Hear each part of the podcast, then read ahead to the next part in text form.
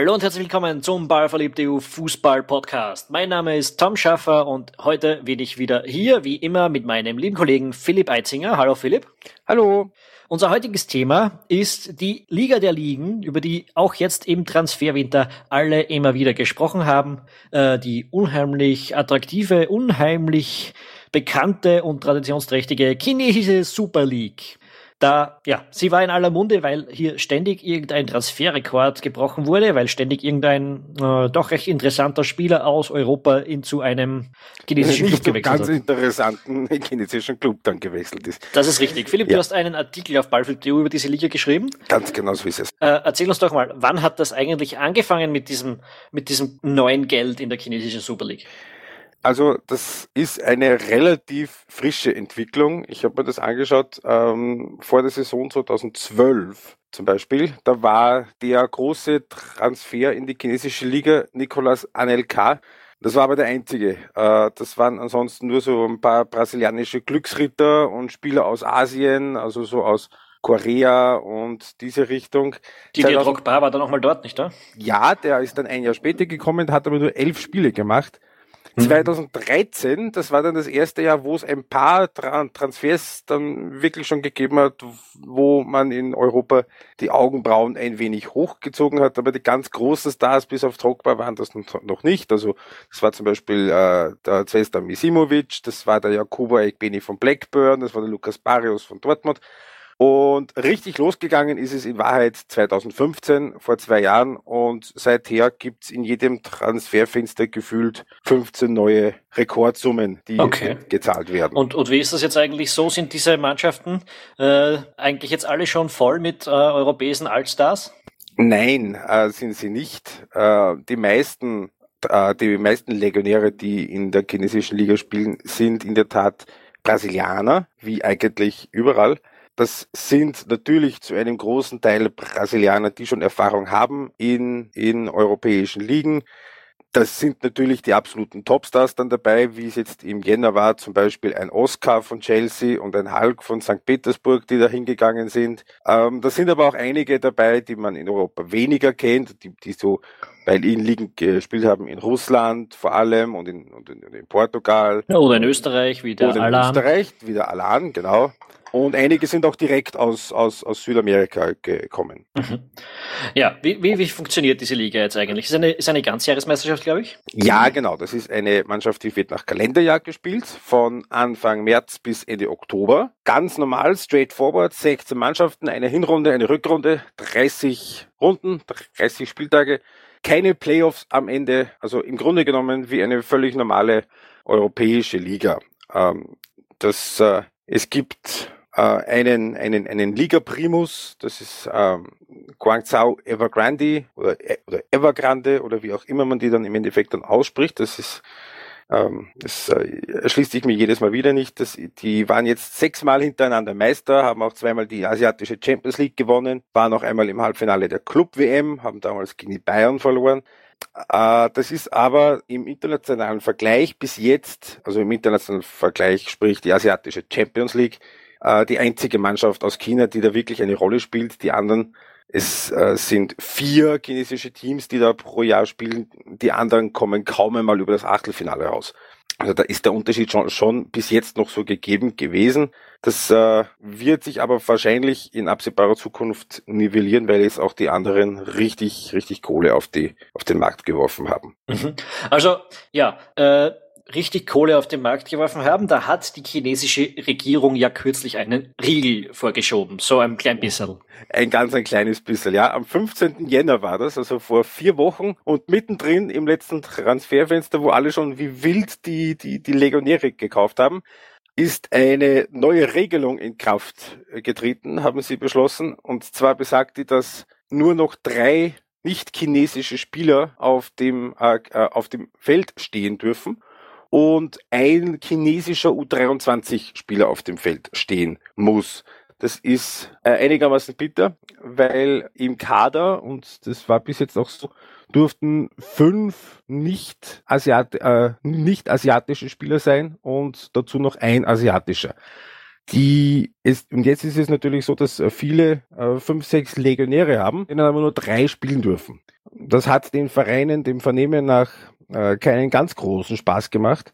Aber es ist eben das, das Ziel der, der, der Regierung und das geht natürlich in China alles von ganz oben aus, dass man äh, nicht nur die Liga nach oben bringt, sondern eben auch die Nationalmannschaft. Und da möchte man eben die eigenen Spieler wieder etwas mehr forcieren. Ja, da hat's Dass ja das mitten im Transferfenster passiert ist, das ist natürlich etwas unglücklich. Das ja, aber das, das haben so autoritäre Strukturen dann oft an sich, dass es äh, Haruk-Aktionen gibt, die nicht ganz so sinnvoll erscheinen. Äh, man muss natürlich aber auch eins sagen, auch die, die da nicht spielen, die kriegen schon alle ihr Geld. So, so, so ist es nicht. Ja, ja, das Geld ist ja, das kommen wir noch zu sprechen. Äh, die chinesische Regierung ist ja offensichtlich sehr erpicht drauf, das wollte ich noch einwerfen, äh, diese, den, den Fußball wieder zu etablieren im Lande. Der hat ja eine sehr korruptionsreiche Vergangenheit und ist deshalb ähm, ziemlich unten durchgefallen. Ähm, und jetzt geht es eben drum, man, man kann es förmlich spüren, dass es darum geht, früher oder später auch mal eine WM nach China zu kriegen. Äh, da hat es ja voriges Jahr genau. schon diese seltsamen Versuche gegeben, die zweite portugiesische Liga mehr oder weniger aufzukaufen. Zu Ja, also das ist dann später unterbunden worden, aber lange Zeit hat es da irgendwie die, die, Idee gegeben, dass äh, zumindest ein chinesischer Spieler in jeder Zweitligamannschaft in Portugal spielen muss und so weiter. Und ja, ganz lustige Ideen, aber ist wie gesagt gestoppt worden. Aber da sieht man schon, irgendwo kommt da von der Politik die, die Vorgabe, China muss in dieser Weltsportart groß werden. Momentan ist es ja genau. noch lange nicht so. Ne? Genau, also das, äh, das, das Fernziel ist, dass man das bis 2025 schafft, dass man da einigermaßen konkurrenzfähig dann dabei ist sprich dann für die WM 2026, die ähm, sicher noch nicht in China stattfinden wird, aber für 2030 ist das eine sehr heißer Tipp. Äh, 2026 geht deshalb nicht, weil ja 2022 die WM in Katar ist und zweimal hintereinander in Asien wird es wahrscheinlich nicht geben. Das ist, das ist das Ziel. Äh, China, die Nationalmannschaft, war ein einziges Mal bei der Weltmeisterschaft dabei. Das ist äh, schon ein paar Tage her, das war 2002 Japan und Südkorea sind damals mit drei Niederlagen und ich glaube sogar ohne geschossenes Tor in der Vorrunde ausgeschieden. In der Gruppe mit Brasilien, Türkei und Costa Rica waren seither nie wieder bei einer Weltmeisterschaft dabei. Und auch die letzten Auftritte bei den kontinentalen äh, Meisterschaften, die waren jetzt nicht. Das war also 2011 beim Asien Cup bis China in der Vorrunde schon ausgeschieden. 2015 äh, beim Asien Cup haben sie die Vorrunde überstanden, sind dann im Viertelfinale ausgeschieden. Äh, sie haben auch einen relativ hohen Verschleiß an Teamchefs. Also da ist so alle Jahre, alle anderthalb längstens ist da, ist da wieder ein neuer an Werk. Da ist auch überhaupt keine Kontinuität gegeben und das ist auch das, worunter die Liga so ein wenig leidet, weil natürlich es ist völlig logisch, wenn da in jedem Transferfenster alle halbe Jahre da 20 neue 20 neue Leute kommen, dann kann, dann kann sich nie sowas wie, wie Kontinuität wirklich einstellen. Und das ist sicherlich auch der Grund, warum Guangzhou eben seit vielen, vielen Jahren da dominiert, weil die haben diese, diese Kontinuität. Also die haben jetzt in diesem Transferfenster, im Jänner haben sie keinen einzigen signifikanten Transfer getätigt.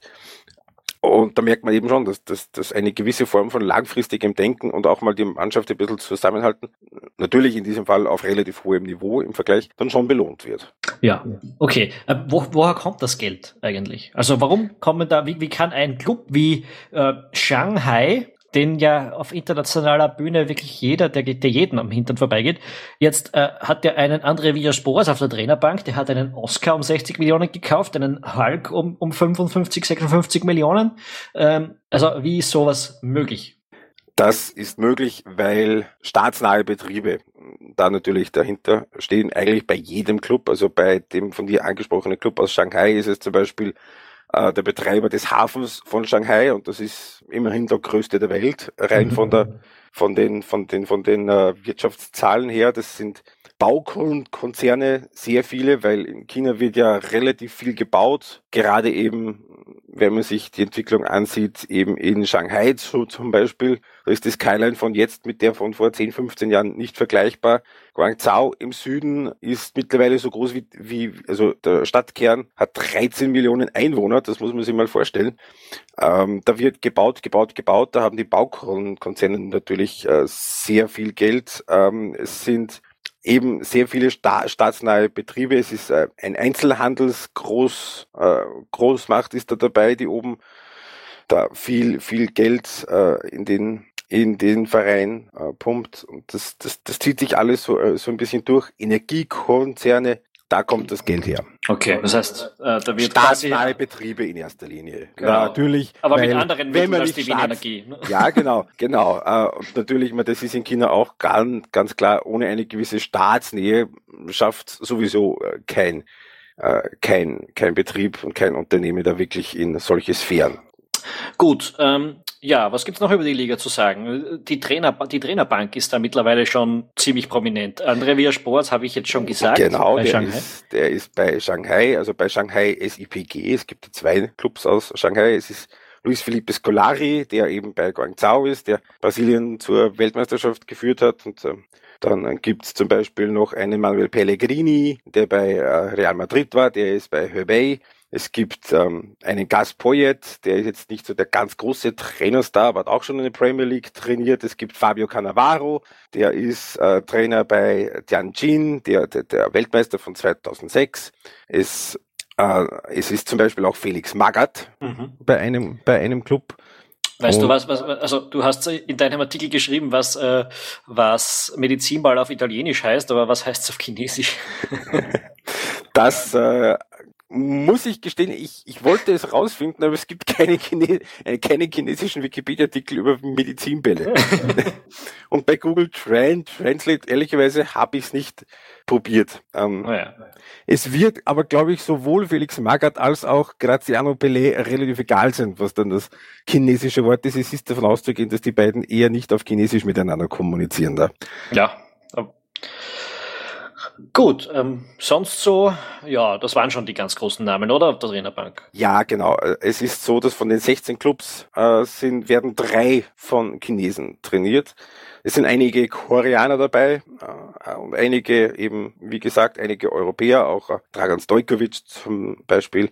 Aber das sind schon die, die, die prominenteren. Aber das, man, eine Liga, die äh, André Vill- Villas-Boas und Luis Felipe Scolari und Manuel Pellegrini auf der Trainerbank hat und Fabio Cannavaro, also das ist ja schon nicht nix. Na, das hätte auch die Premier League sein können vor kurzem. Eben, Ähm, eben. ja, äh, wie, wie ist das jetzt eigentlich? Interessiert das dort irgendjemanden?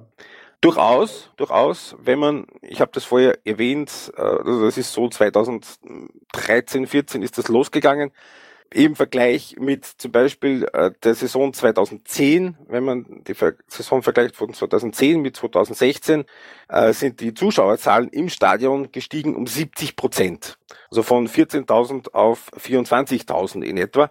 Das wird von den, von den äh, Fußballfans dort wird das durchaus honoriert, wobei man natürlich schon sagen muss, dass gerade in China und auch in den großen chinesischen Märkten die Premier League und auch die spanische Primera Division immer noch deutlich drüber stehen. Einfach, weil das sind, das sind die, die, gro die großen Namen aus Europa, das ist dann wirklich der ganz große Fußball. Aber es wird durchaus wahrgenommen und durchaus honoriert, dass da in der eigenen Liga was passiert, weil gerade so in diesen, in, in den Nullerjahren, du hast das vorher kurz an angerissen, mit, mit, mit Korruption und mit äh, Spielmanipulationen war die Liga völlig unten durch bei, bei, den, bei den Fans. Also das hat keiner mehr wahrgenommen und das hat auch vor allem keiner ernst genommen.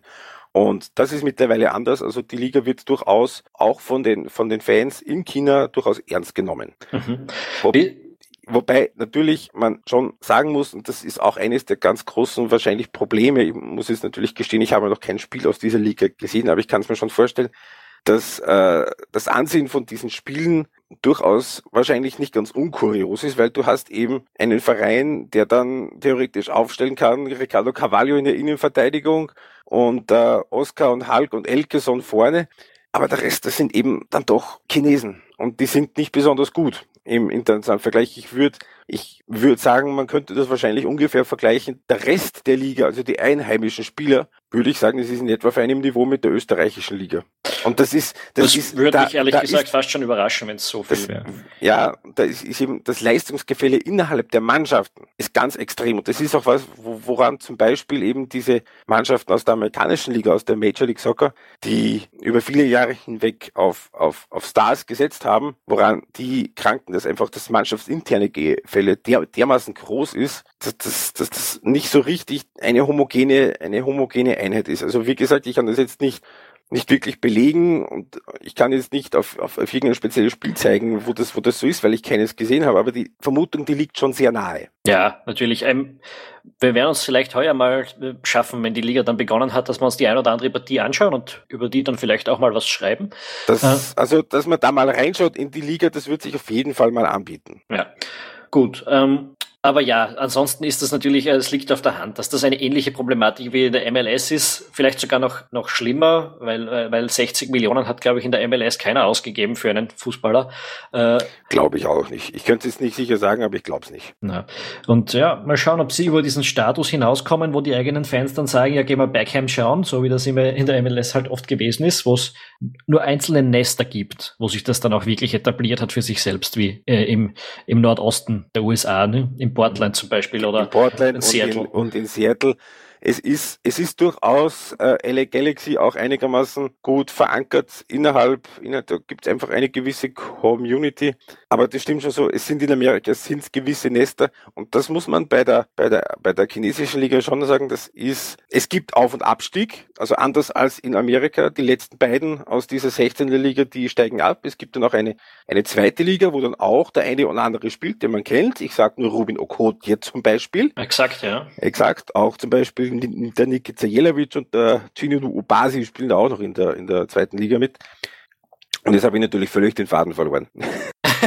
ja, du wolltest darüber reden, dass die, äh, die, die Liga diese Nester. Genau, ja, ja genau. So. Das ist alles relativ gut verteilt auf wirklich die großen, die großen äh, Be Bevölkerungszentren, eben mit, äh, mit Guangzhou im Süden, dann dieses, äh, de, der Großraum Shanghai ist mit drei, vier Vereinen vertreten, der Großraum Peking ist mit vier, fünf Vereinen vertreten. Und auch oben äh, nördlich von Peking in der, Man in der Mandschurei gibt gibt es noch zwei, drei Clubs und auch ähm, im, im, im Landesinneren in Sichuan, in dieser Provinz, wo es vor ein paar Jahren dieses verheerende Erdbeben gegeben hat, da gibt es auch zwei Clubs. Also das ist das ist schon relativ gut verteilt. Ähm, das, das, und zwar, und das muss, das ist eben das, wo ich dann auf Auf- und Abstieg gekommen bin, auf einigermaßen organischem Wege auch gut, gut verteilt ist.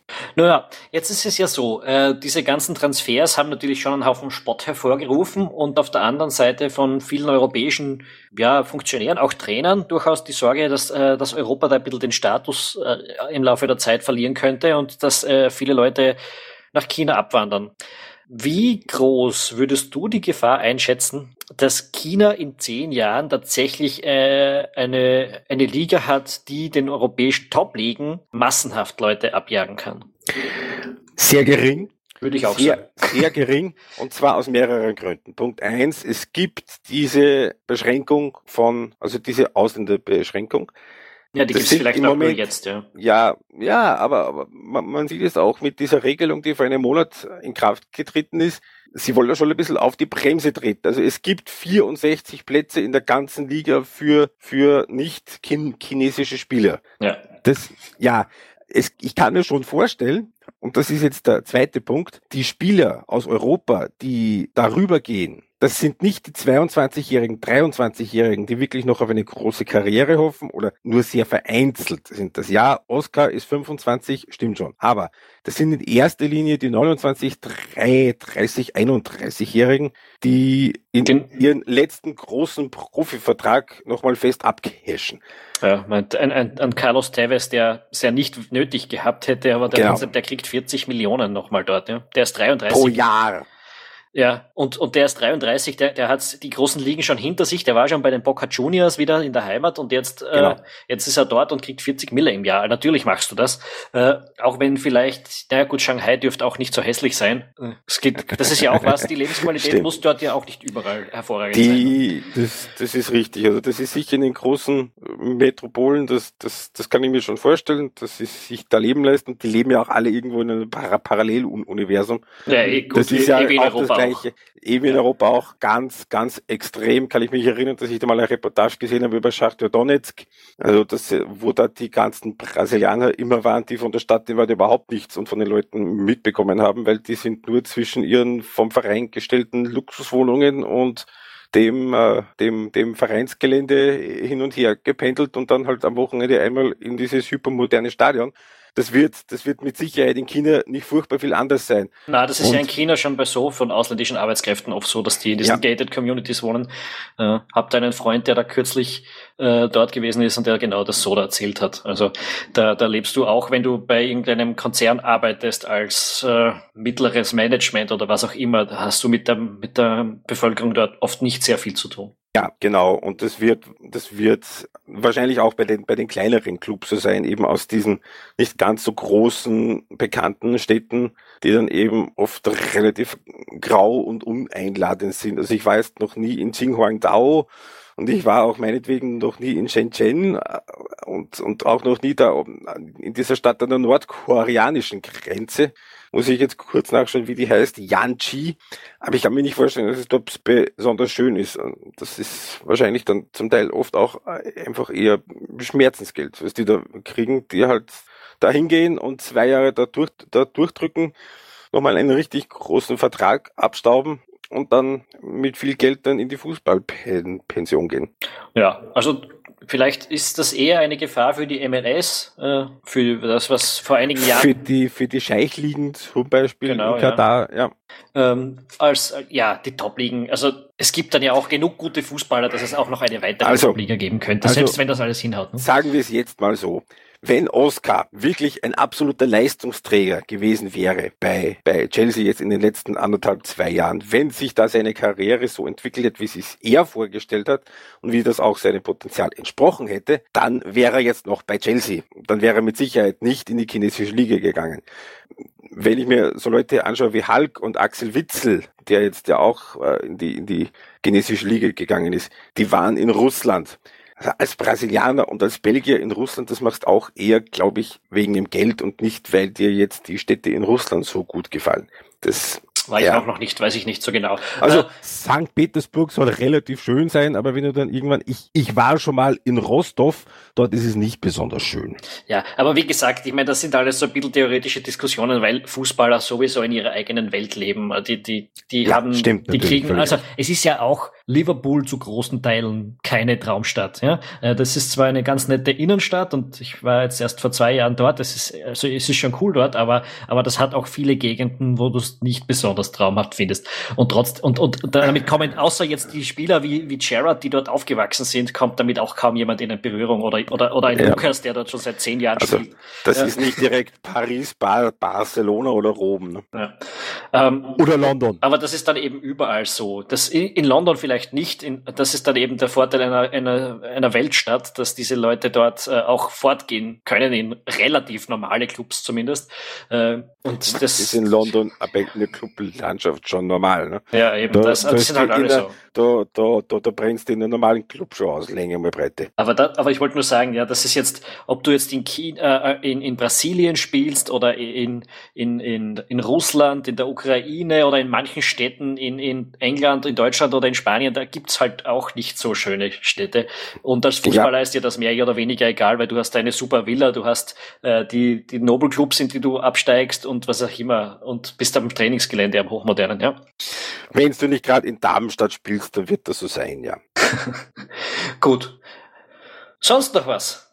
Naja, es ist, es ist diese Zahl, mit der ich da angefangen habe, diesen Artikel, diese 368 Millionen Euro, die diese 16 Clubs in den letzten zwei Transferfenstern ausgegeben haben, das ist halt schon irre. Man muss aber natürlich auch sagen, dass würde ich sagen, drei Viertel von diesen äh, 368 Millionen von wirklich nur von einer Handvoll Clubs, also von zwei, drei Clubs ausgegeben worden ist.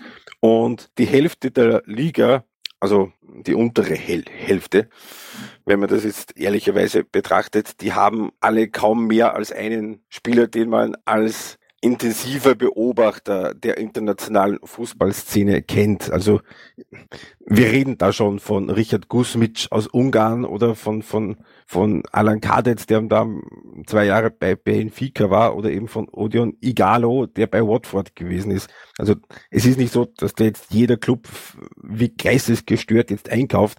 Das sind jetzt wirklich nur eine Handvoll.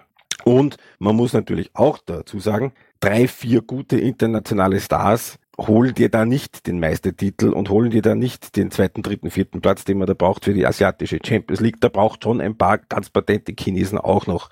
Darum ist ja auch äh, Gang Shao Meister. Ne? Die haben neun Nationalspieler oder so hast du geschrieben. Genau, also acht, die immer dabei sind und noch zwei, die da äh, des Öfteren da dabei waren.